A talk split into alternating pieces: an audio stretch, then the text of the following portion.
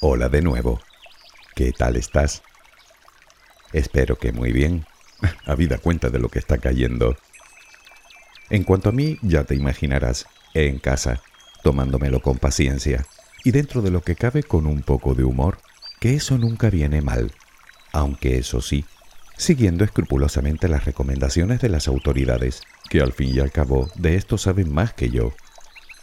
Si queremos detener esta pandemia, no nos queda otra que poner de nuestra parte y quedarnos en casa, por nosotros y sobre todo por la población más vulnerable.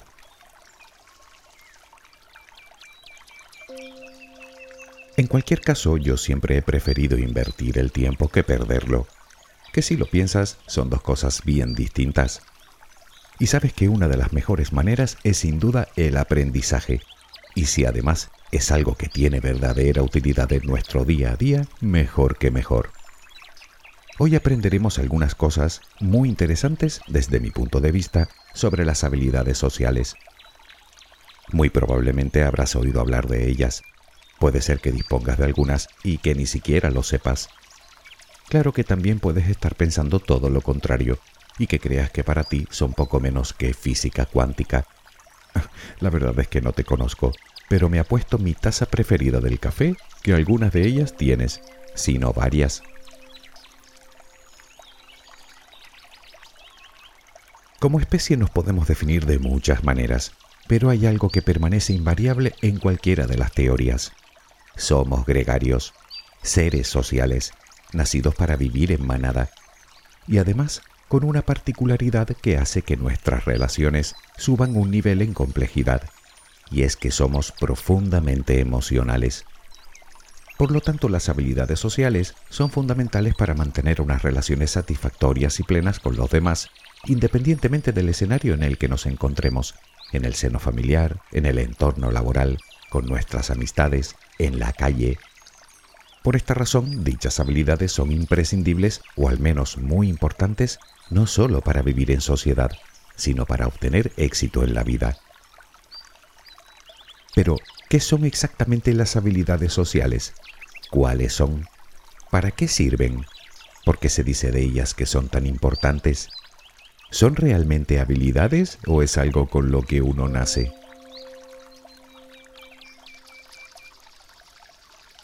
Empecemos por el principio. No existe una definición exacta para describir las habilidades sociales, pero aún así se puede decir de ellas que son una serie de conductas y comportamientos que nos permiten interactuar con los demás y resolver cuestiones sociales de forma efectiva, satisfactoria y exitosa. Aunque eso sí, no hablamos de patrones rígidos de conducta, sino que son flexibles en función a la situación en la que nos encontremos. Hay quienes dicen que son todo un arte, y puede que no les falte razón. Son estrategias de comunicación muy efectivas que podemos poner en práctica cuando nos relacionamos con nuestros semejantes. Sí, he dicho bien, podemos poner en práctica, porque contestando a la pregunta de si tiene algo que ver con la genética, no, no tienen nada que ver. Dichas conductas han sido aprendidas de forma involuntaria, principalmente durante la infancia, obviamente de nuestros padres y entorno. Quiero decir que el hecho de que tengamos más o menos habilidades sociales se lo debemos a lo que nos enseñaron y a lo que vivimos de niños. Claro que esto tiene una ventaja, puesto que si son comportamientos aprendidos, ¿quién dice que no podamos aprenderlos ahora?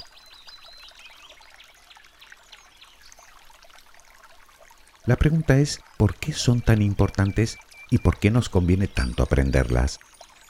Bueno, los motivos son muchísimos. Por medio de las habilidades sociales, podremos manejar adecuadamente la comunicación con los demás, tanto verbal como no verbal, de tal manera que nos permitan expresar nuestros deseos, nuestras emociones y sentimientos, tanto positivos como negativos, nuestras opiniones, nuestros gustos o nuestros derechos de forma eficiente y respetuosa, sin tener que sentir culpa o remordimiento o timidez o sentimiento de inferioridad, y naturalmente sin sucumbir a la ansiedad o al desasosiego.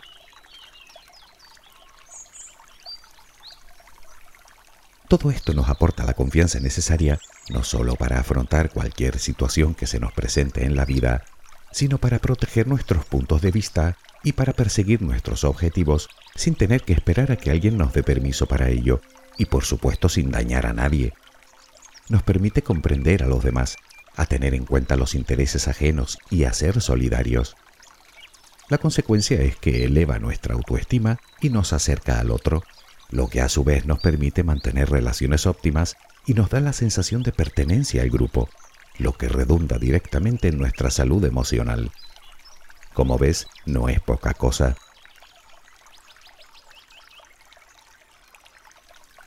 ¿Cuáles son las habilidades sociales?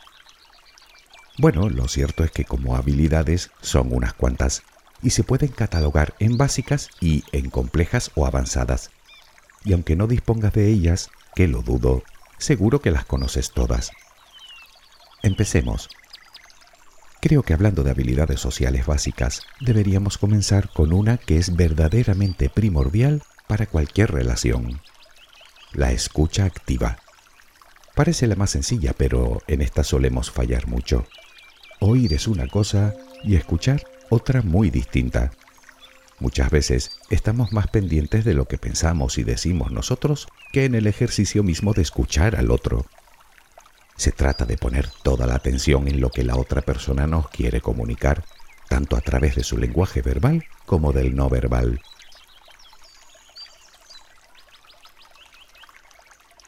Otros ejemplos de habilidades sociales básicas son la de poder iniciar, mantener y acabar una conversación con otra persona sin parecer inseguros o amenazantes, desde una actitud positiva y amistosa.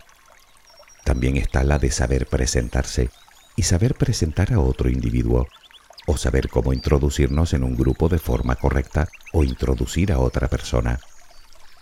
También entran dentro de las habilidades básicas saber hacer una pregunta de forma correcta, o decir cosas agradables o dedicar cumplidos a quien tenemos delante, e incluso dar las gracias cuando hacen algo por nosotros.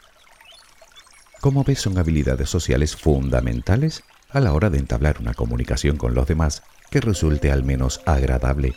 Por eso lo de básicas. Bueno, por eso, y porque sin haber aprendido antes estas, las complejas quedan totalmente fuera de nuestro alcance.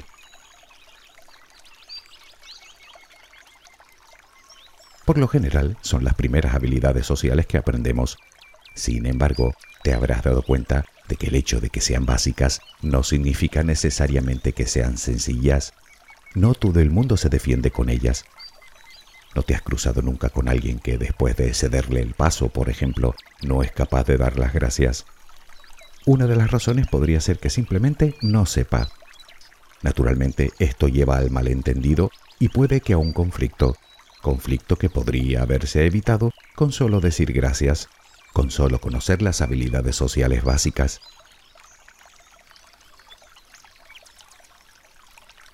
Te decía antes que las habilidades sociales no solo nos ayudan a mantener relaciones satisfactorias con los demás, que ya en sí mismo es de lo más beneficioso para nuestra salud emocional, sino que además nos ayudarán a alcanzar el éxito en casi cualquier cosa que nos propongamos. Y esto enlaza con las habilidades sociales llamadas complejas o avanzadas, que a su vez se clasifican en distintas categorías.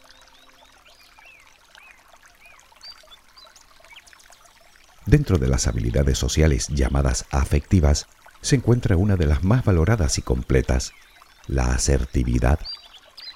Como sabes, se trata de la capacidad de comunicar nuestros sentimientos y necesidades sin herir ni ofender a nadie. Digamos que la asertividad nos permite decir lo que queremos decir cuando queremos decirlo, pero de forma constructiva y respetuosa. Íntimamente relacionadas con esta, nos encontramos con otras habilidades como la de dar nuestra opinión, o la de pedir ayuda, o la de pedir disculpas, o la de defender nuestros derechos y los derechos de los demás. Siguiendo con las habilidades sociales afectivas, nos encontramos con otra muy importante y representativa, la empatía. Ya sabes, ponerse en el lugar del otro. Este tipo de habilidades se relacionan con la capacidad de identificar y gestionar tanto nuestras emociones y sentimientos como las emociones y sentimientos de los demás. En este conjunto nos encontramos con habilidades tales como entender y respetar los sentimientos propios y ajenos o la propia expresión del afecto. También hablamos de la capacidad de animar a los demás, o incluso la de consolar. Por otro lado tenemos las habilidades sociales llamadas de negociación. Dentro de este rango entran la capacidad de convencer, la de ayudar a los demás, la capacidad de compartir, de saber pedir permiso o de evitar la confrontación y la pelea. También la de ser capaces de hablar de un problema con el fin no de discutir, sino de hallar solución o al menos de buscarla. Y en el caso de no poder evitar la discusión, hacerlo con argumentos, sabiendo comprender también la frustración del otro. También existen las habilidades sociales relacionadas con la planificación. En este grupo se encuentra la capacidad de tomar decisiones, o la de determinar objetivos, o la de recabar información, o la de sugerir y dar instrucciones a otra persona o grupo de personas. Hablamos también de reconocer nuestras propias habilidades y de reconocerlas en los demás. Paralelamente existen las habilidades que nos permiten hacer frente al estrés, como gestionar el sentimiento de inseguridad, o el sentimiento de vergüenza, o el de fracaso, o el de frustración, o la capacidad de formular y recibir quejas o reclamaciones, o la de defenderse en una conversación complicada.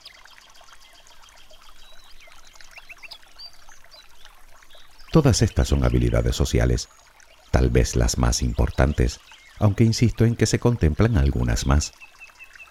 Probablemente te habrás quedado pensando en cuáles crees que tienes y cuáles no. Bueno, como decíamos al principio, son habilidades, es decir, que se aprenden, se desarrollan, se practican y se potencian. Y eso bien lo puedes hacer tú. La pregunta es la de siempre. ¿Cómo? La verdad es que existen una gran cantidad de recomendaciones y estrategias que puedes llevar a cabo para trabajar tus habilidades sociales. De todas ellas nombraremos unas cuantas, las más eficaces, por así decirlo.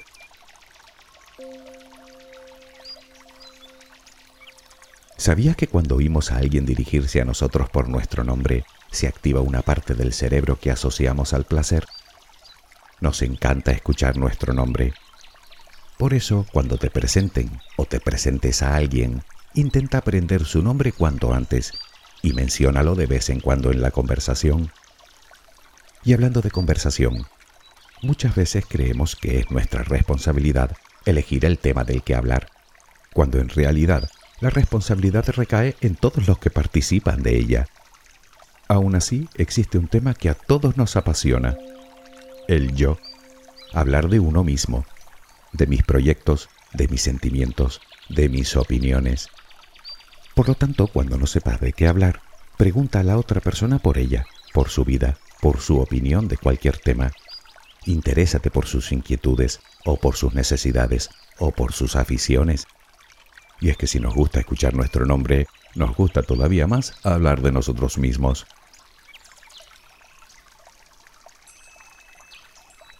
Naturalmente, esto no tiene sentido si no pones atención en lo que te dicen, es decir, si no practicas la escucha activa.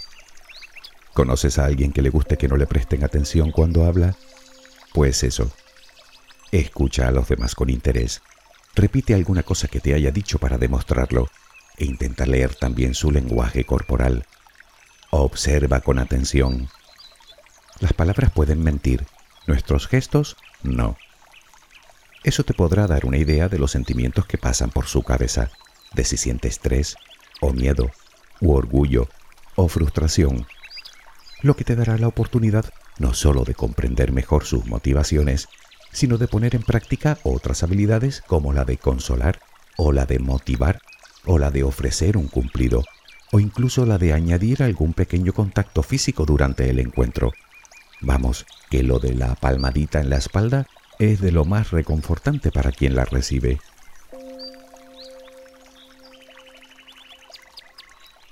Te decía que es importante intentar dedicar atención al lenguaje corporal de la otra persona, pero tan importante o más es poner atención al nuestro.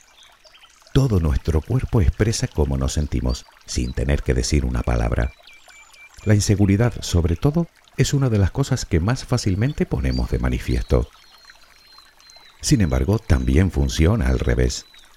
Si mantienes una postura corporal correcta, estarás enviando a tu cerebro un mensaje de seguridad y de confianza.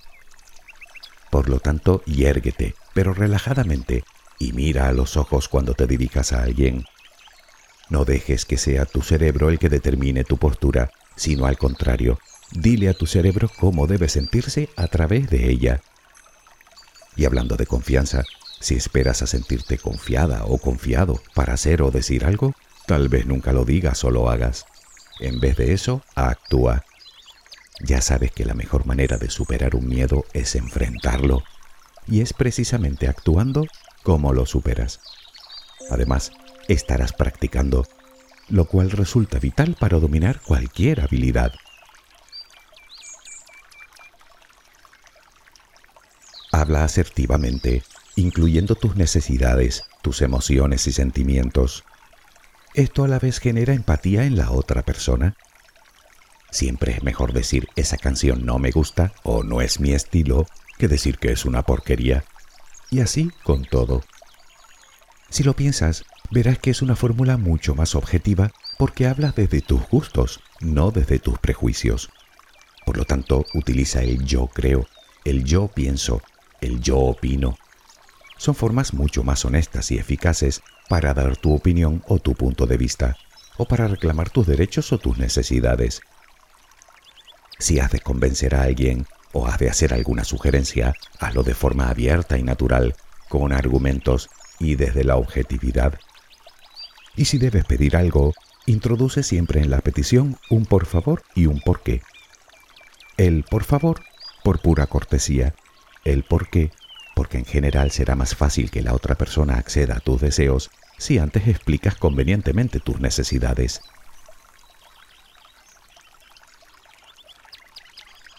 Tal vez estés pensando que hay muchas cosas que aprender y que te va a resultar cuasi imposible. Bueno, no te creas. No es tan complicado si antes indagas un poco en ti. Algo de lo que hemos hablado muchas veces, el autoconocimiento. Cuando te conoces tú, comienzas a conocer mejor a los demás. Así que averigua cuáles son tus miedos sociales, como la timidez o la ansiedad. Solo de esta manera podrás racionalizarlos y superarlos. No evites tus pensamientos negativos, porque luego volverán con más fuerza. En vez de eso, acéptalos. Puedes nombrarlos en voz alta, que te escuches bien. Verás que así comienzan a perder el valor que les dabas.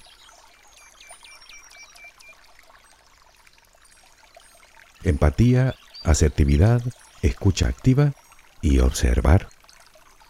Esas son las claves para una comunicación óptima. Bueno, y me falta una, la sonrisa.